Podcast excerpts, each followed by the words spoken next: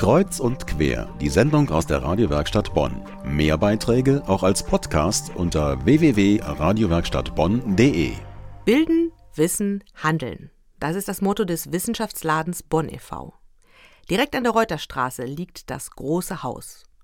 Vergangene Woche fand hier die Feier zum 30-jährigen Bestehen des eingetragenen Vereins statt.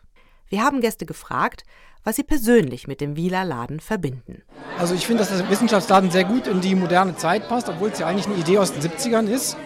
Und dass das sehr offen ist hier und viele Angebote gemacht werden, die früher sinnvoll waren und heute umso sinnvoller sind. Bildungsangebote, Angebote zur Nachhaltigkeit, zum Lernen, zum Lernen für Erwachsene finde ich toll. Also es ist der Ort, an dem meine gute Freundin Brigitte sehr viel Zeit verbringt ähm, und immer wieder auch ähm, mir so Impulse gibt, auch für die Arbeit in der Schule und Anstöße. Ich bin mit der Arbeit selbst nicht so sehr vertraut, sondern ich habe mit dem Wissenschaftsladen nur auf Projektbasis zu tun.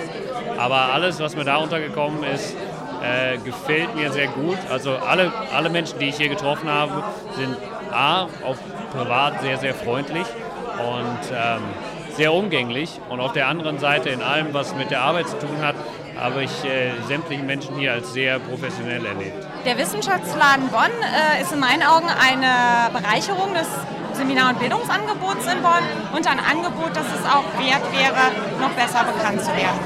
Der Wissenschaftsladen Bonn, eine Institution, die seit 30 Jahren bildet, Wissen vermittelt und bewegt und Bonnern eine ganze Menge bietet.